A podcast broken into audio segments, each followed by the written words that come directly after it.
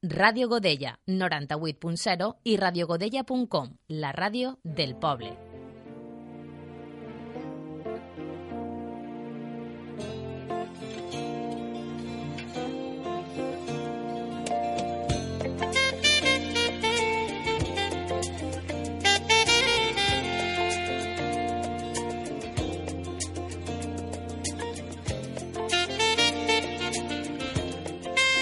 Bienvenidos a este cuarto programa de Como tú, elaborado por la Federación de Vida Independiente desde el estudio de la Radio Municipal de Godella.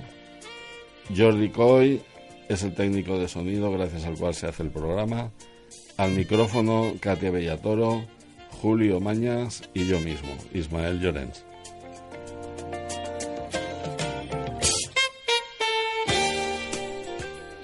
El programa con Julio Mañas, que nos ofrecerá su mirada crítica sobre el tema del día 8 de marzo. A continuación, Juan José Maraña, en la sección ¿Qué es?, nos explicará con detalle qué es el pago directo para la asistencia personal. Antes de que yo misma eh, dé la mirada crítica sobre el tema de eh, los refugiados. Asimismo, entrevistaremos a Coral Hortal, presidenta de Vía Andalucía, hablaremos del artículo 8 de la Convención de la ONU sobre los Derechos de las Personas con Discapacidad y daremos paso a nuestra habitual tertulia para cerrar el programa, no sin antes repasar algunas de las noticias de actualidad que han llamado nuestra atención en las últimas fechas.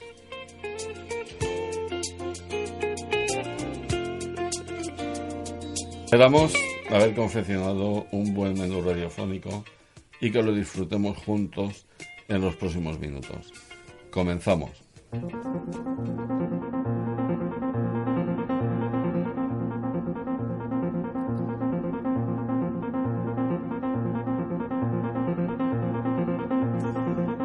La mirada crítica.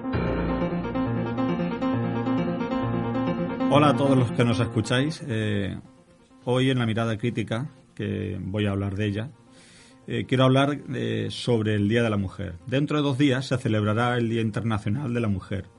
Esta fecha fue instaurada por la ONU en 1975 para reivindicar la igualdad de derechos con los hombres, luchar por la discriminación de género y denunciar los actos machistas contra la mujer. Da la coincidencia que en España, el 8 de marzo de 1910, tiene también un significado especial, pues a partir de ese día, la mujer pudo acceder a la enseñanza superior en igualdad de condiciones que el hombre.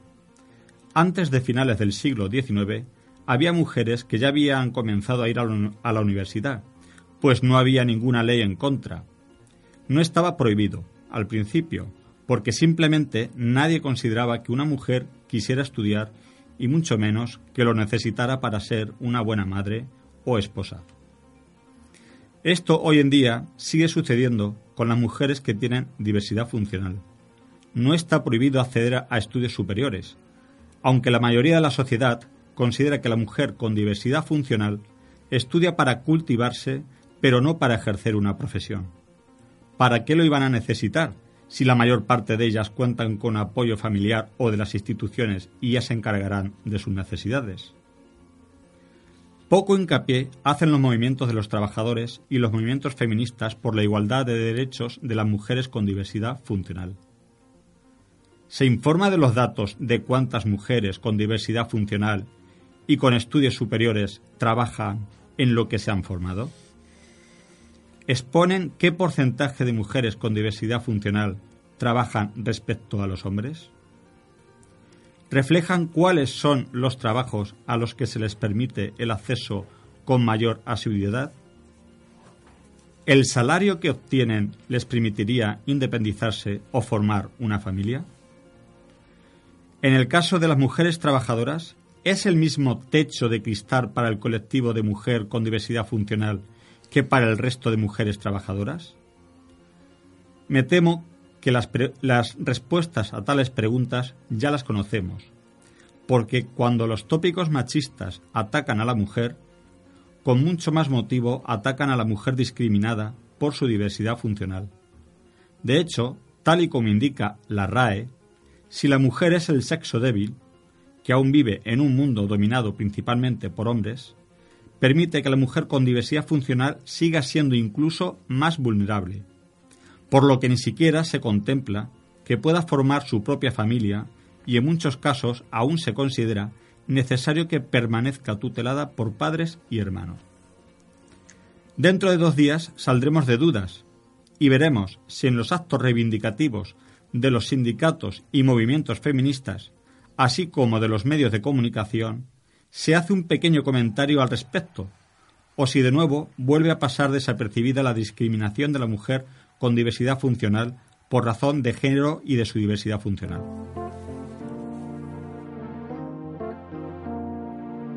Estás escuchando Como tú, en Radio Godella.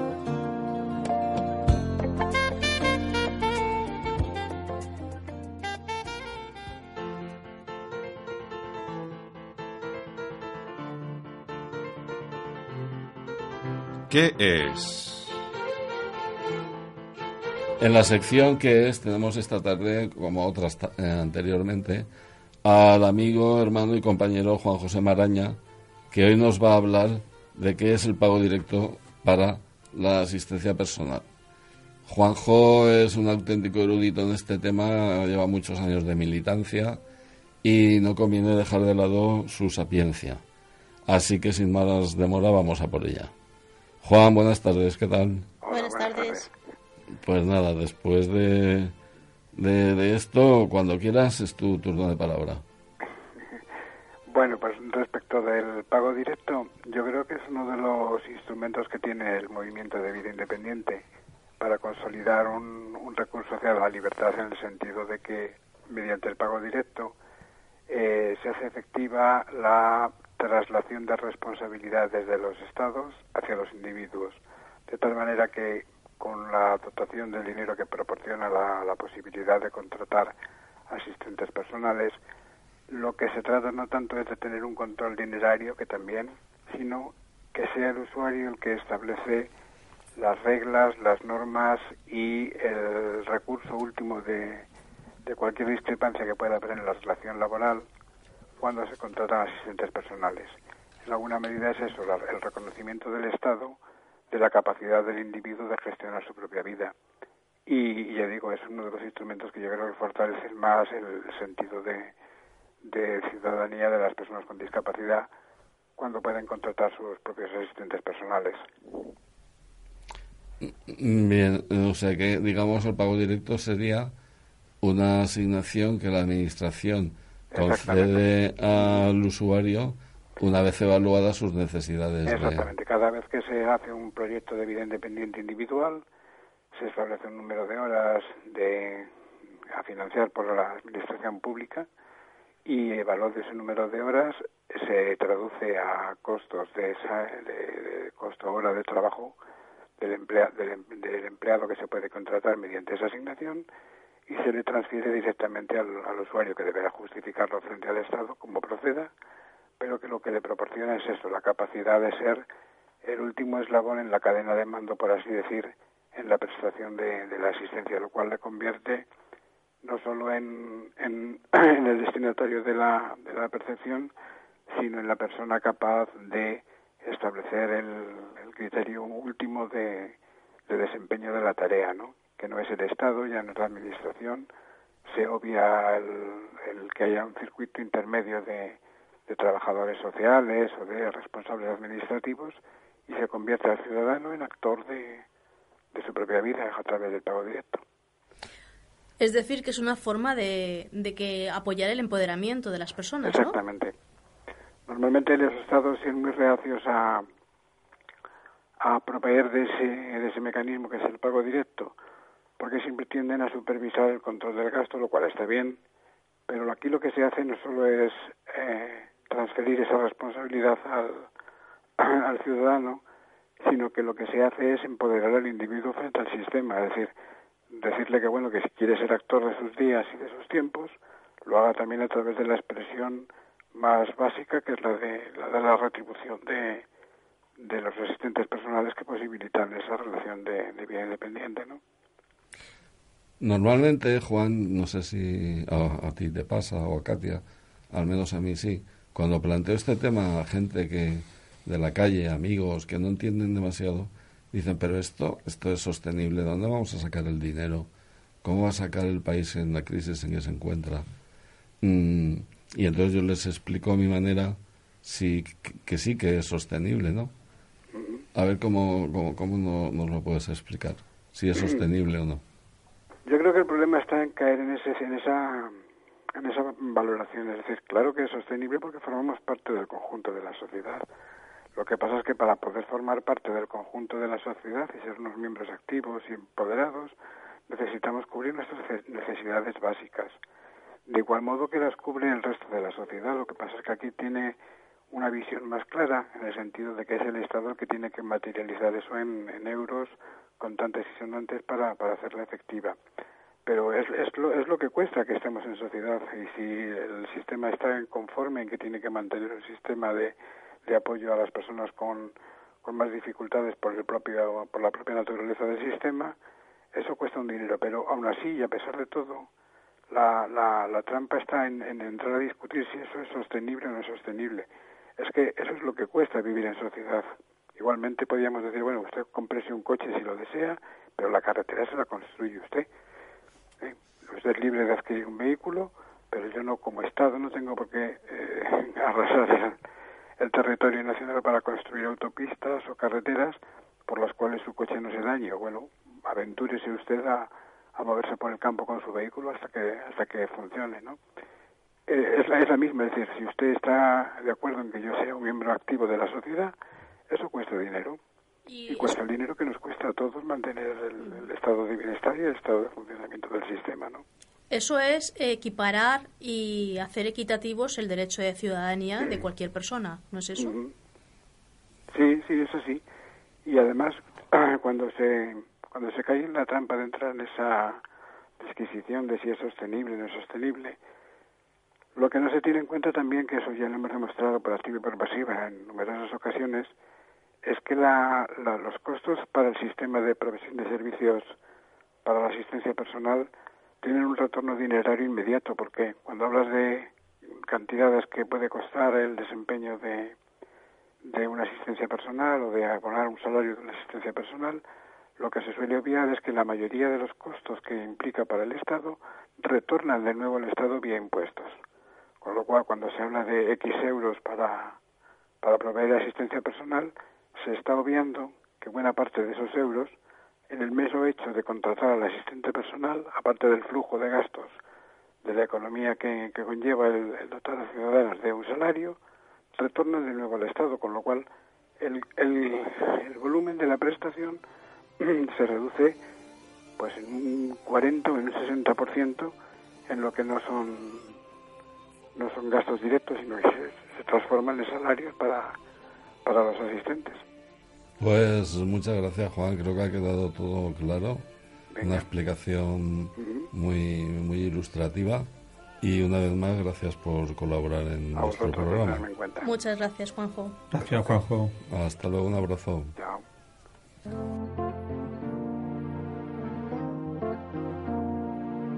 Estás escuchando Como tú, en Radio Godella.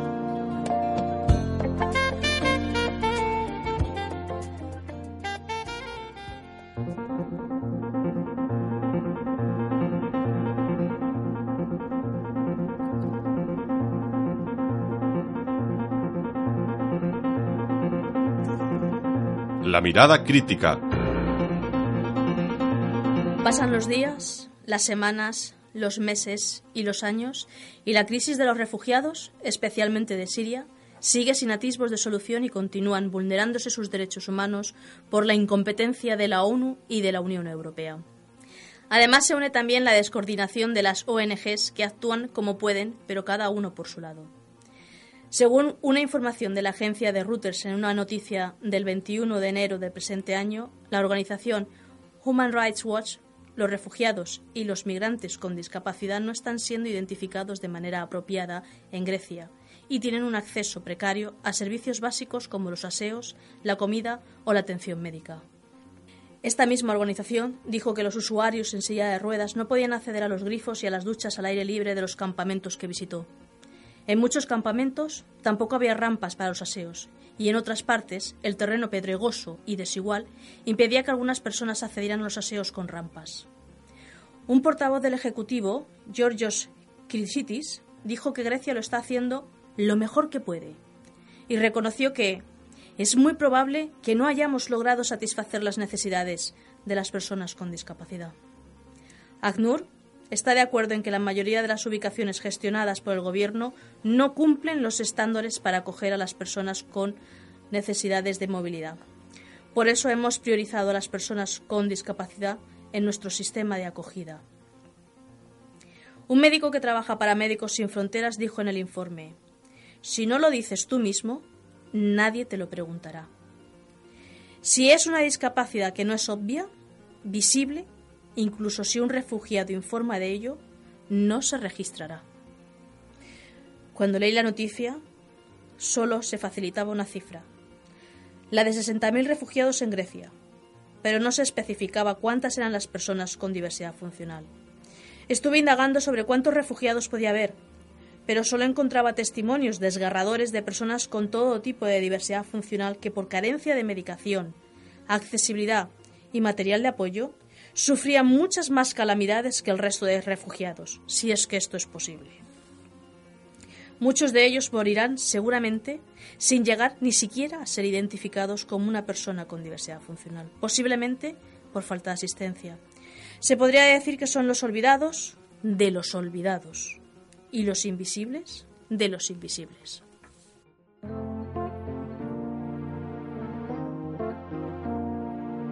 Estás escuchando Como tú, en Radio Godella.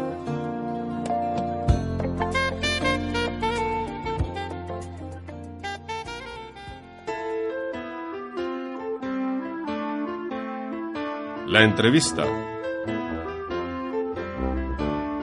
Pues bueno, en este momento vamos a presentar a Coral Hortal, una queridísima compañera y amiga que es presidenta de Vía Andalucía. Ella ahora mismo se encuentra en Sevilla. Buenas tardes, Coral. Hola, buenas tardes. ¿Qué tal? ¿Cómo Bien. estás? Bien, gracias. ¿Y vosotros? Bien. ¿Qué te parece si empezamos ya adentrándonos en el tema? Estupendo. Pues cuando quieras. Pues te comento sobre Vía Andalucía, cómo surgió y todo esto, ¿no? Sí. Vale. Pues como, como entidad, como asociación, se constituyó en el 2011 por un grupo de personas que pertenecíamos al Foro de Vida Independiente, que en aquel momento todavía era, creo, Foro de Vida Independiente y no, no llevaba el apellido de, de libertad todavía.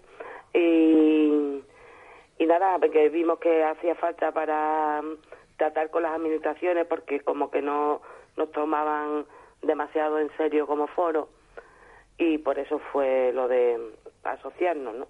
y constituir la entidad. Es necesario que se nos escuche en las mesas que se habla de nosotros, ¿no?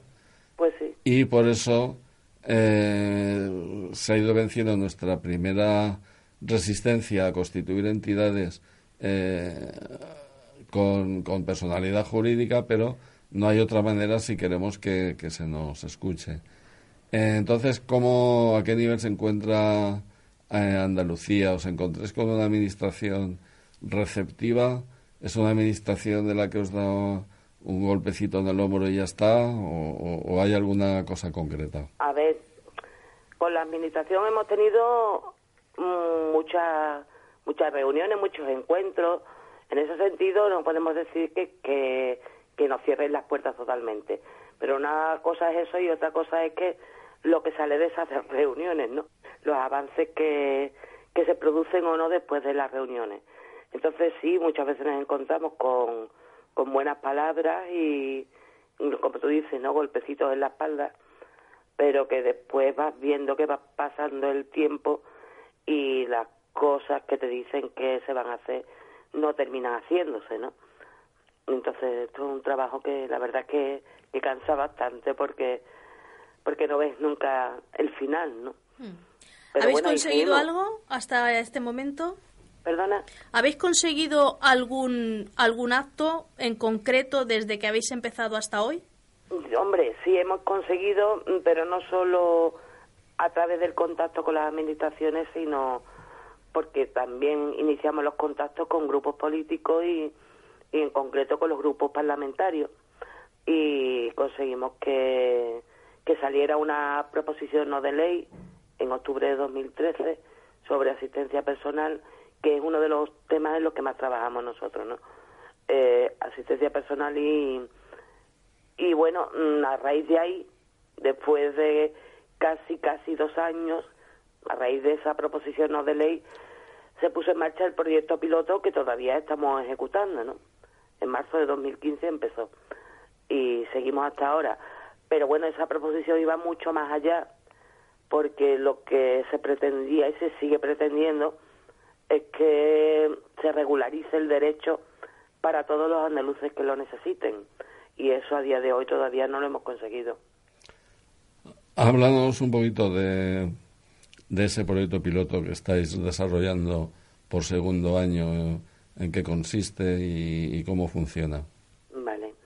Pues el proyecto piloto mm, está integrado, vamos, los usuarios somos siete personas, todas pertenecientes a Vida Independiente Andalucía, todas pertenecientes al movimiento de vida independiente, es decir, que tenemos clara la filosofía de vida independiente y eh, estamos personas tanto con diversidad física como personas con diversidad intelectual y además tenemos menores dentro de, de las personas con diversidad intelectual.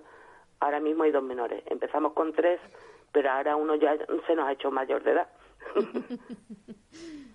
y bueno, pues eh, depende de una subvención, que es, uno de los obstáculos que tenemos para mantener en pie el proyecto, porque esto está sometido siempre a que te concedan la, la subvención o no, y por lo tanto podemos decir que es graciable.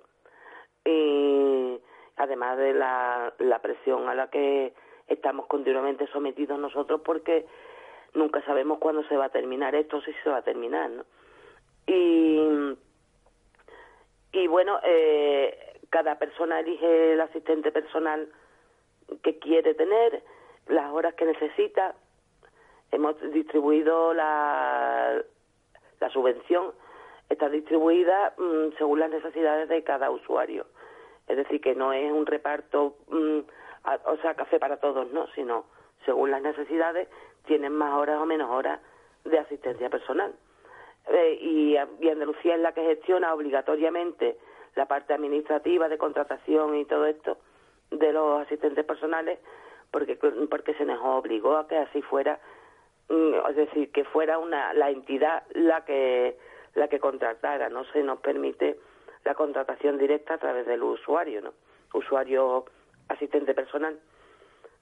Y bueno, podemos decir que respeta la filosofía en todos los aspectos, menos en este, ¿no? En el que el usuario no puede contratar directamente a su asistente, tiene que ser la entidad la que lo contrate.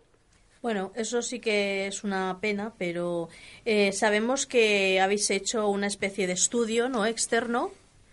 Sí. Y los resultados han sido muy positivos, ¿verdad? Es sostenible estamos muy contentos con, con los resultados, una evaluación externa que se hizo, mm, vamos, le hicieron dos profesores de la Universidad Pablo de Olavide de Sevilla, con la financiación de la Universidad a Distancia de Andalucía.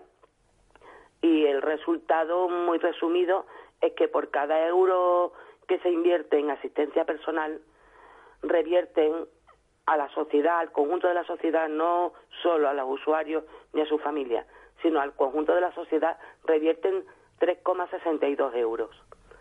Y pensamos que es un resultado contundente que demuestra mm, claramente los beneficios de la asistencia personal para toda la comunidad, no solo para nosotros. Sí, eso es perfecto. Bueno, así es, eh, Colar, es un resultado espectacular y bueno, os, agradecemos por la parte que nos toca vuestro enorme trabajo, que dentro de poco ese proyecto piloto desaparezca para convertirse en una prestación más eh, como un derecho subjetivo y en ello estamos, ya sabemos que desde todas Pero, mm, que sea la necesaria y suficiente. Por supuesto. Sí, sí, por supuesto. Porque si no, no vale. No, no, por supuesto, cuando... Al, al decir eh, que se convierta en un derecho subjetivo y universal, pues ya, ya engloba todo eso. Muy bien. Pues muchas gracias. Muchas gracias, Gracias a vosotros. Un abrazo. y, Un beso. y adelante y que todo, todo dentro de poco sean éxitos todavía O- más claros que hasta ahora. sea así en todas las comunidades, Eso es. Muy bien. incluida la valenciana. Eso. Ojalá. Buenas tardes, Coral. Buenas tardes. Buenas tardes. Estás escuchando Como tú, en Radio Godella.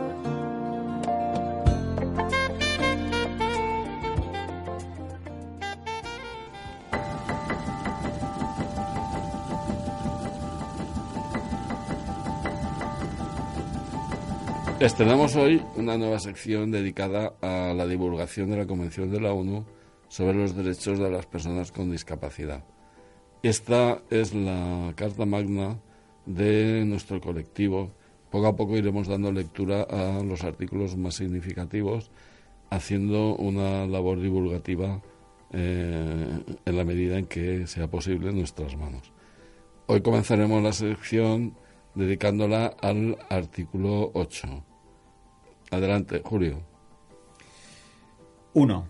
Los Estados partes se comprometen a adoptar medidas inmediatas, efectivas y pertinentes para a. Sensibilizar a la sociedad, incluso a nivel familiar, para que tome mayor conciencia respecto de las personas con discapacidad y fomentar el respeto de los derechos y la dignidad de estas personas. B.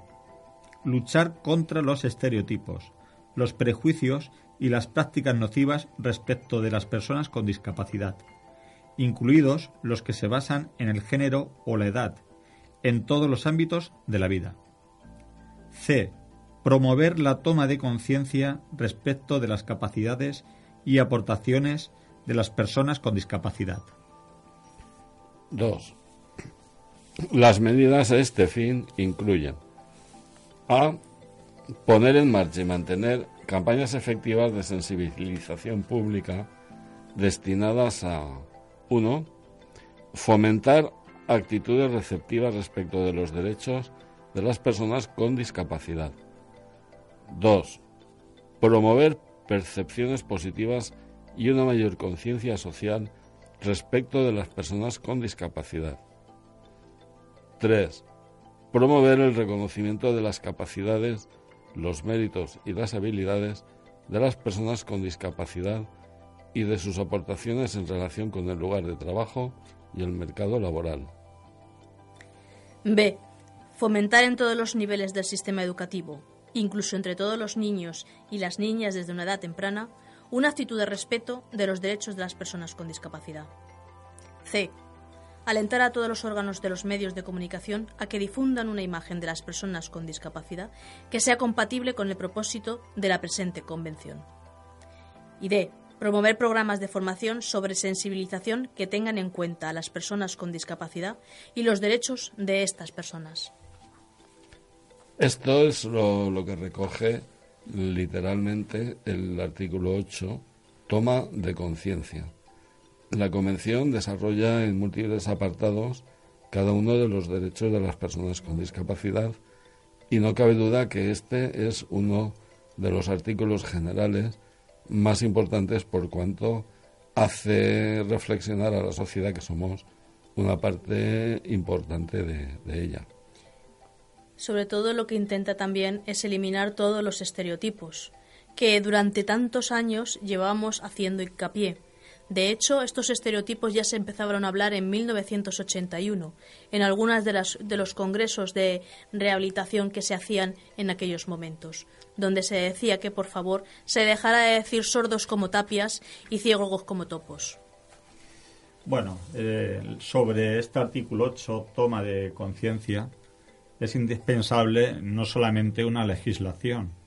Por eso, mm, lo de la toma de conciencia es importante que la sociedad respete esos derechos, esa legislación, porque si no se respeta, pues de nada sirven, ¿no?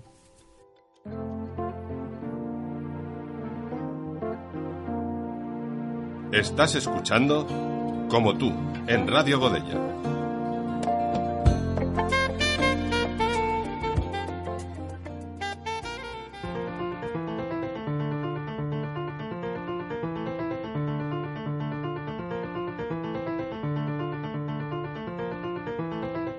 Noticias breves.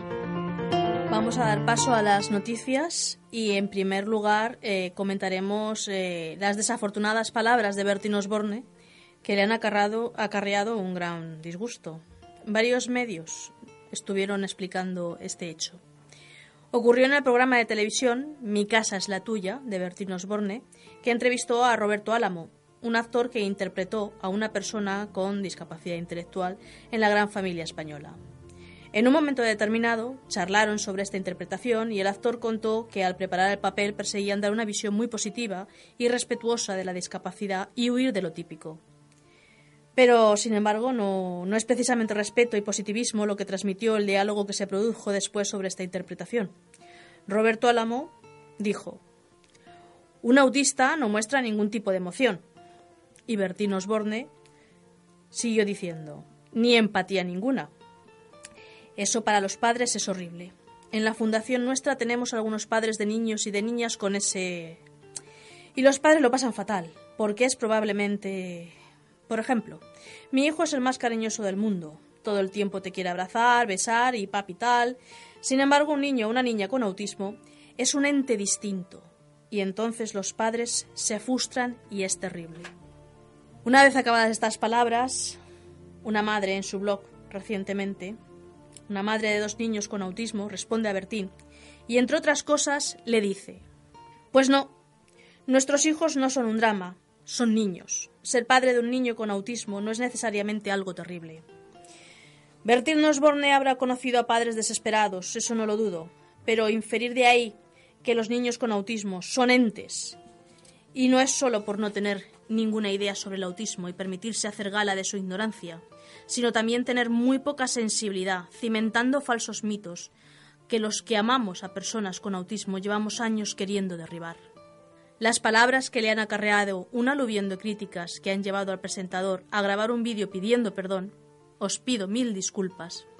Me conocéis y soy el menos indicado. Jamás haría ni diría nada para menospreciar a los niños y muchísimo menos a sus padres porque yo soy uno también. No sé por qué pasó eso argumenta Bertín. Pues quizás habría que pensar un poco más las palabras antes de decirlas sin ton son. Bueno, no es más que una más de un botarate, como el señorito andaluz. Pues eh, en la siguiente noticia se publicó en el país el 27 de febrero con un titular que dice La última barrera del Congreso. Y en el subtitular dice que la Cámara busca fórmulas para que los diputados en silla de ruedas accedan a la tribuna, cosa que hoy en día no, es posible. La noticia viene a decir que el Congreso estaba en una votación, se votaba quién integraría la Comisión de Secretos Oficiales. Uno a uno, los representantes de los partidos se dirigen hacia la urna para depositar su papeleta. Entonces, Ana Pastor, la presidenta, se levanta hay un diputado que no puede votar. Se trata de Ignacio Tremiño, que se mueve en silla de ruedas. No puede bajar hacia la urna, cubriendo la distancia que le separa para recoger su voto. Tampoco puede subir hacia la tribuna donde está depositada el escaño. El gesto resume un problema y un propósito. Justo ahora que todas las comunidades de vecinos están obligadas por ley a instalar rampas y elevadoras, la Cámara busca cómo combinar los derechos de los diputados en silla de ruedas con la preservación de un edificio histórico. Actualmente, Ignacio Tremiño es el único diputado que descarta subir a la tribuna del Congreso. Las escaleras lo convierten en inaccesible. Se está buscando una solución para el problema, explica el diputado del PP, que curiosamente debe instalarse junto a las taquígrafas cuando interviene en el Pleno. Relacionado con esto, mm, se agradece públicamente la actitud de Virginia Saelices, una senadora que en su día dijo que no volvería a tomar acta a tomar posesión de ningún acta si no estaba todo perfectamente accesible. Entonces, eh, sí que se le agradecería al señor Tremiño que reivindicara que, se negara a votar si en, un momento dado prudencial no se hace accesible esta situación. Bueno, y ahora vamos con una noticia sobre pasajeros que intentan volar y que a veces pues se encuentran con pues con dificultades. En este caso, EasyJet multada en Francia por negarse a embarcar a un pasajero con discapacidad. EasyJet ha sido multada con 60.000 euros por la Corte Penal de Bayona, Francia, al negarse a embarcar a un pasajero con discapacidad, según ha informado el portal web francés Five Fes. El fallo que condena a la aerolínea Love de los Cost al pago de la multa fue emitido el 19 de enero, donde se recoge el testimonio del pasajero discapacitado al que se le negó el embarque. El caso se remonta al 5 de julio de 2010, cuando Josep Echeveste, que se desplaza en una silla de ruedas, se le negó el embarque al avión que operaba el enlace París-Biarritz. El jefe de escala me dijo que EasyJet había rehusado a que embarcara por razones de seguridad, debido a que no iba con un acompañante durante el vuelo, según el pasajero. Sin embargo, el pasajero asegura que la aerolínea no puso objeción cuando él notificó previamente a la aerolínea al hacer la reserva online, que requería asistencia para subir al avión. Afortunadamente, pude tomar un vuelo posterior de la compañía Air France, que me embarcó sin problemas, afirmó el demandante. Sobre el, sobre el suceso, la compañía aérea ha asegurado que acepta la, decisión del tribunal y no la apelará. La aerolínea insiste en que nunca tuvo la intención de discriminar al señor Echeveste o cualquier otro pasajero con movilidad reducida. Y recuerda que transporta cada día a más de mil pasajeros con necesidades especiales para volar.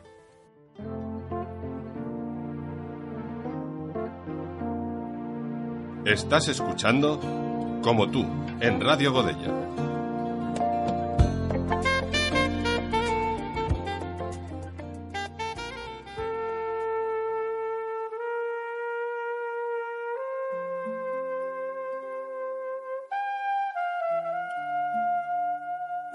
La tertulia.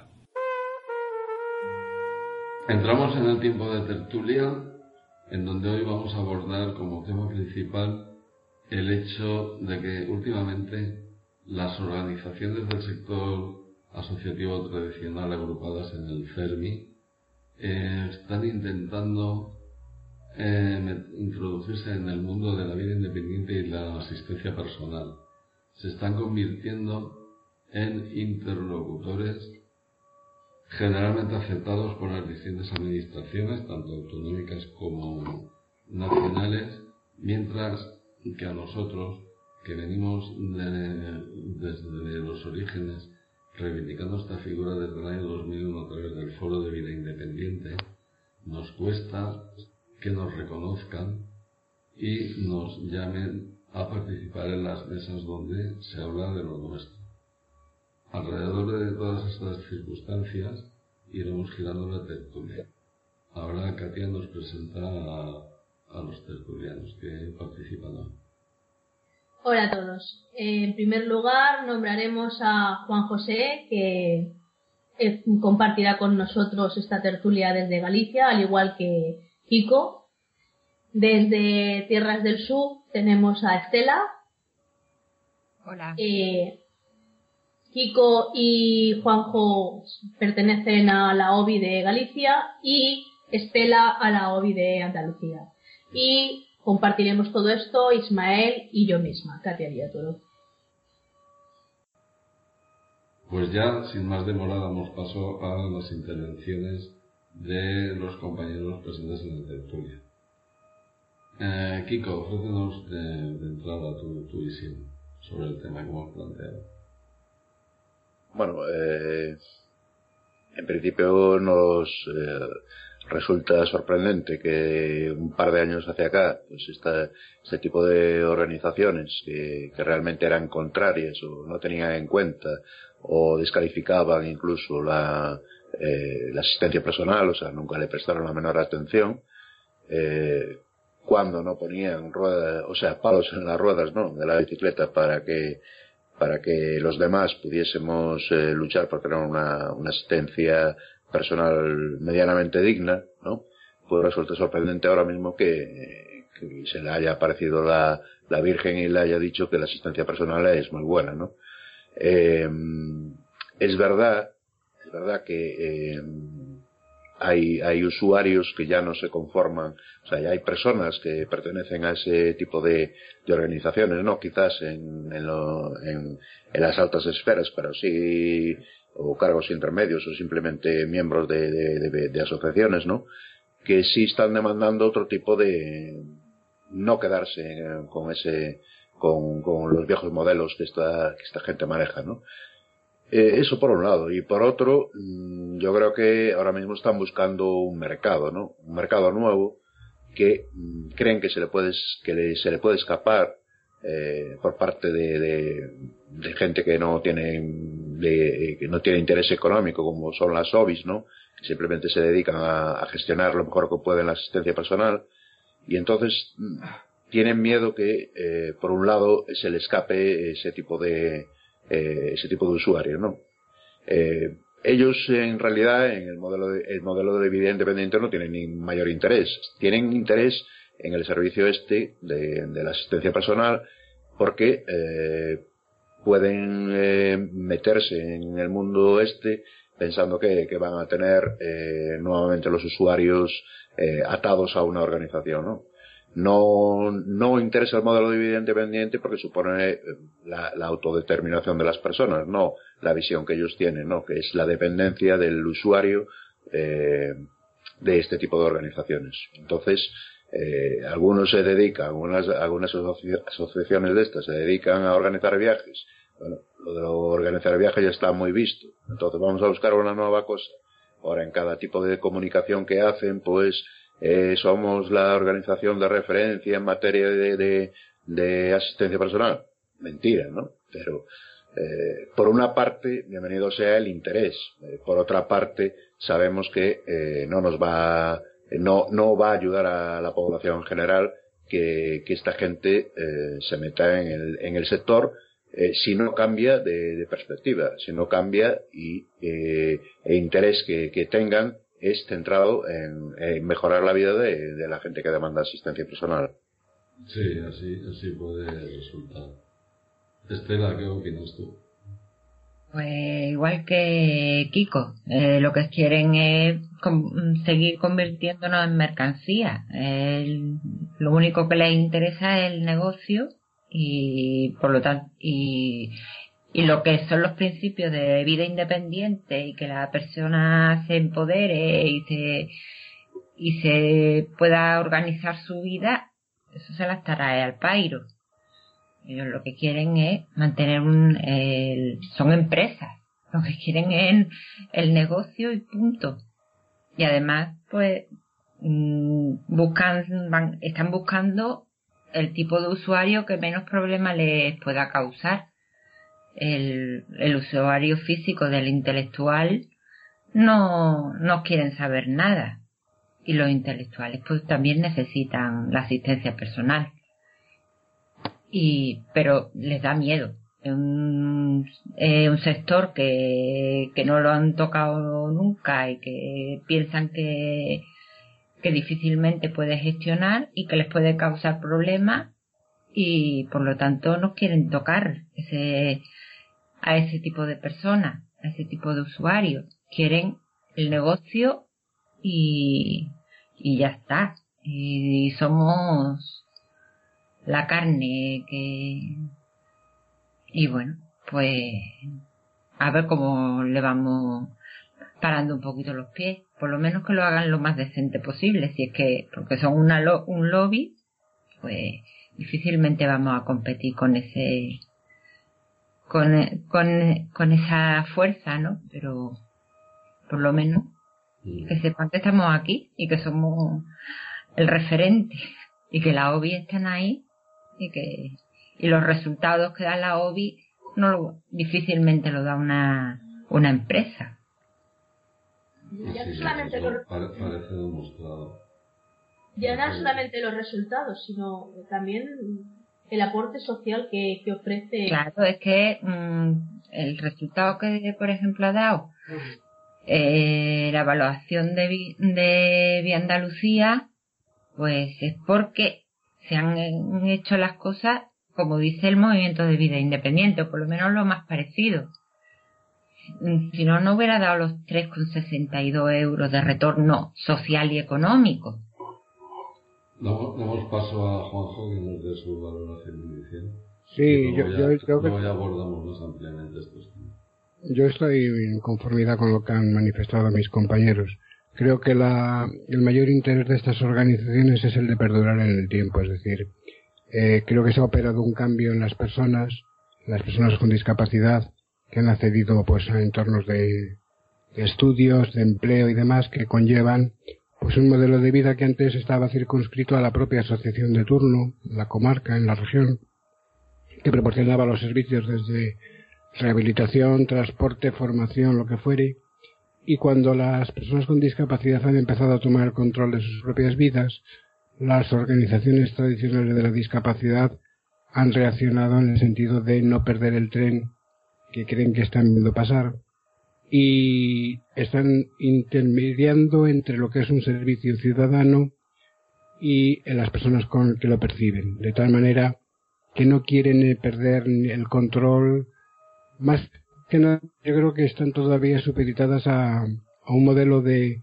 de organización, de organizaciones con discapacidad que ya está en desuso y que es la organización que era proveedora de servicios, que, el referente único en el que las personas con discapacidad nos movíamos, que tienen mogollón de dependencias, tanto de contratos, de infraestructuras, de gentes, de servicios ya añejos, y que perder el control por algo que la gente empieza a tomar por sí mismos, pues les provoca el desembarcar en un campo nuevo, pero no para proporcionar un servicio, sino para seguir siendo intermediarios en la provisión de servicios, lo cual choca con la realidad de, del movimiento de vida independiente, que lo que quiere son servicios ciudadanos para ciudadanos con discapacidad.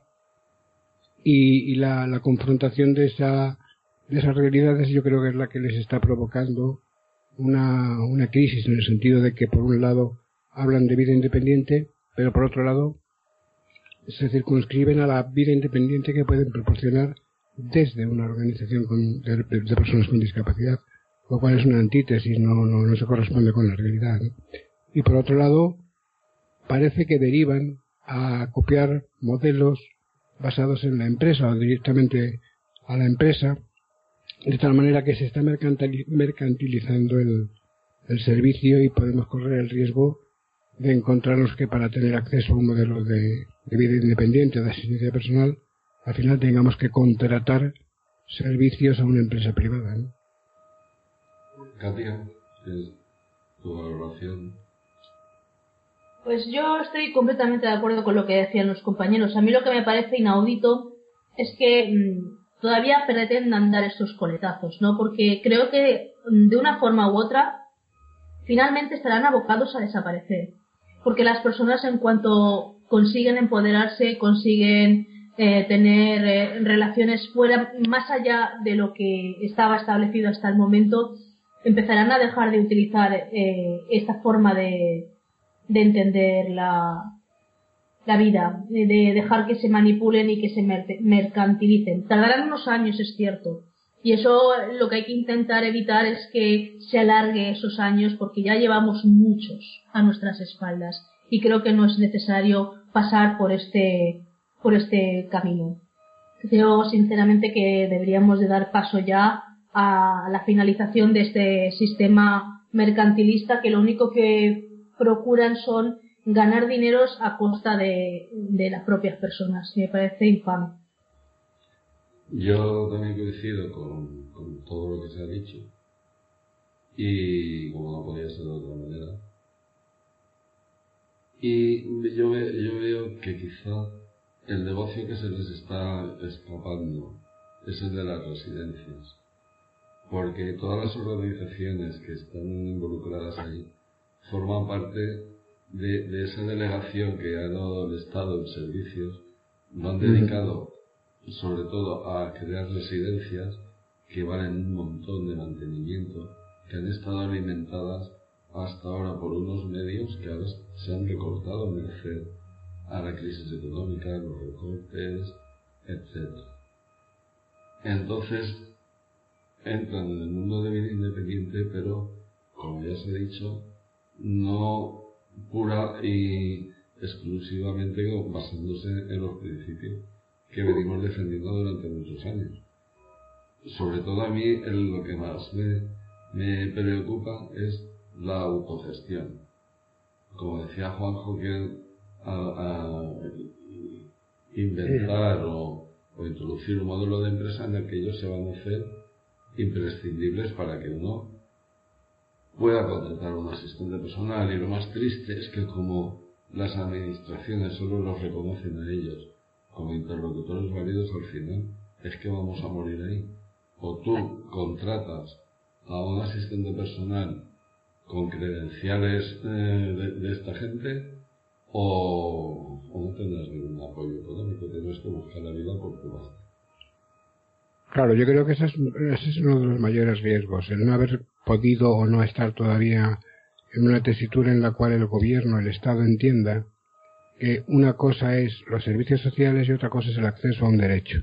Y si eh, se da pábulo a que las organizaciones de la discapacidad emulen a empresas privadas que proporcionan servicios de asistencia personal, el Estado estará encantado porque le quitan el embrollo de tener que articular todos los mecanismos de, de acceso a un derecho civil a cambio de alguien que se lo hace por muy poco, por muy poco dinero con una estructura que ya viene heredada del pasado y que le funciona a trancas y barrancas, pero funciona, y con la ventaja de que además puede presumir de que el derecho, el servicio se está prestando por parte del Estado, aunque sea vía de la ONG de turno, que lo único que hace es mantener pues infraestructuras, salarios comprometidos, eh, medios técnicos que están por pagar, etcétera, etcétera, ¿no?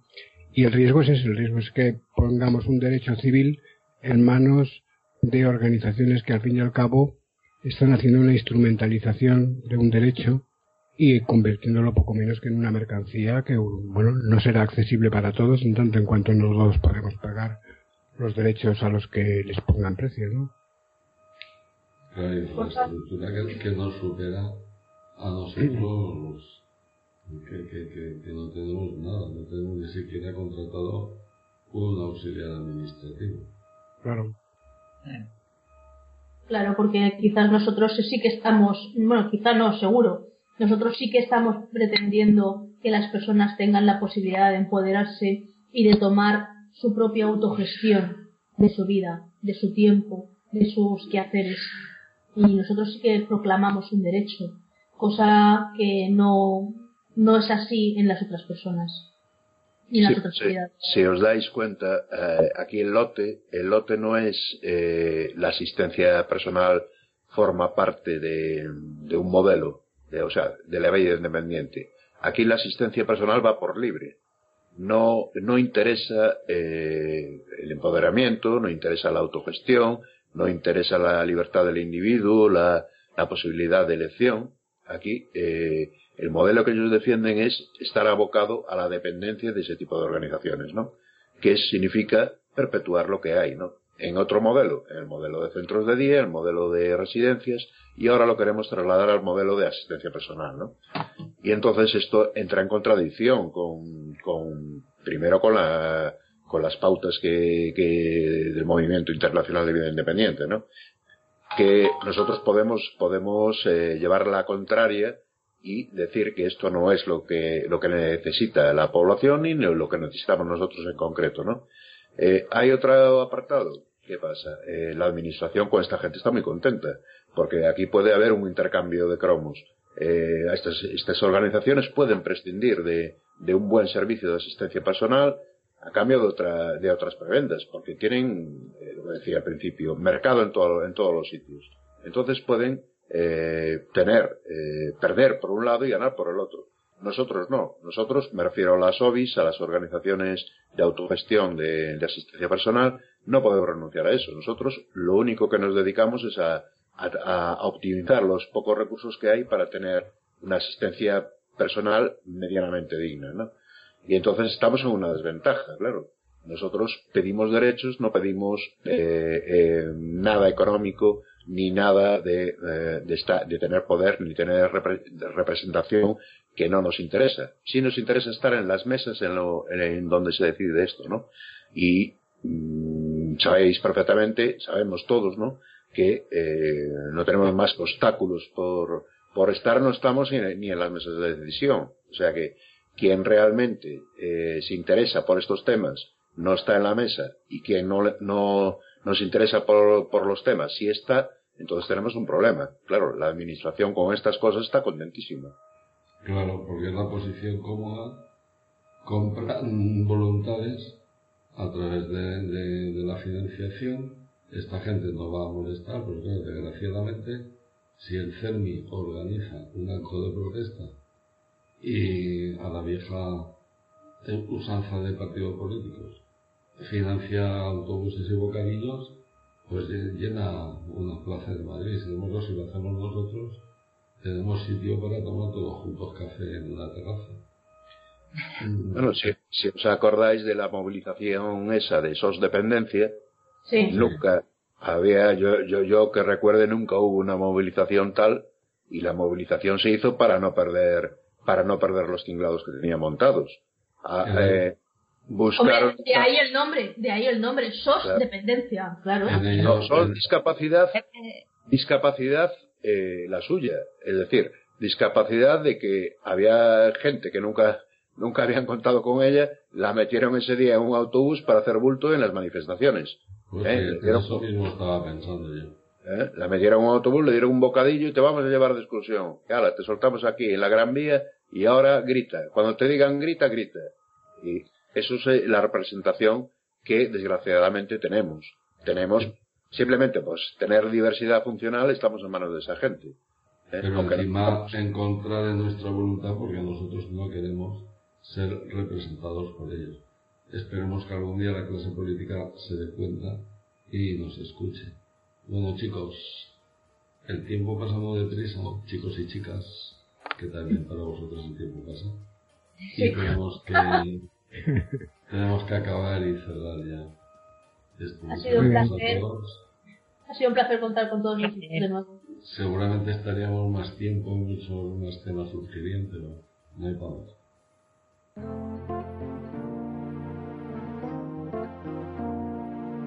Estás escuchando Como tú, en Radio Godella.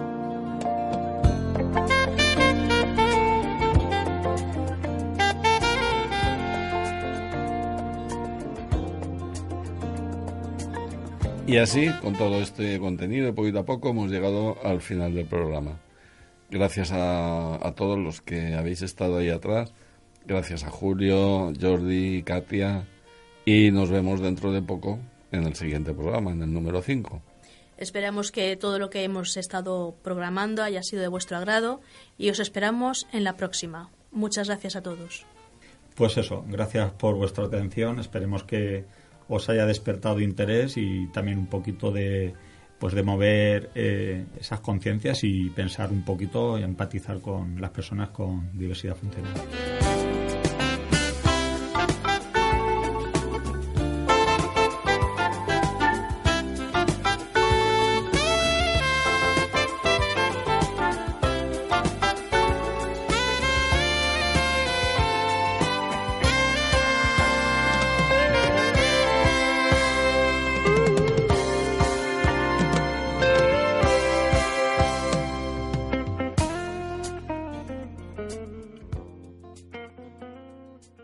Radio Godella 98.0 i radiogodella.com, la ràdio del poble.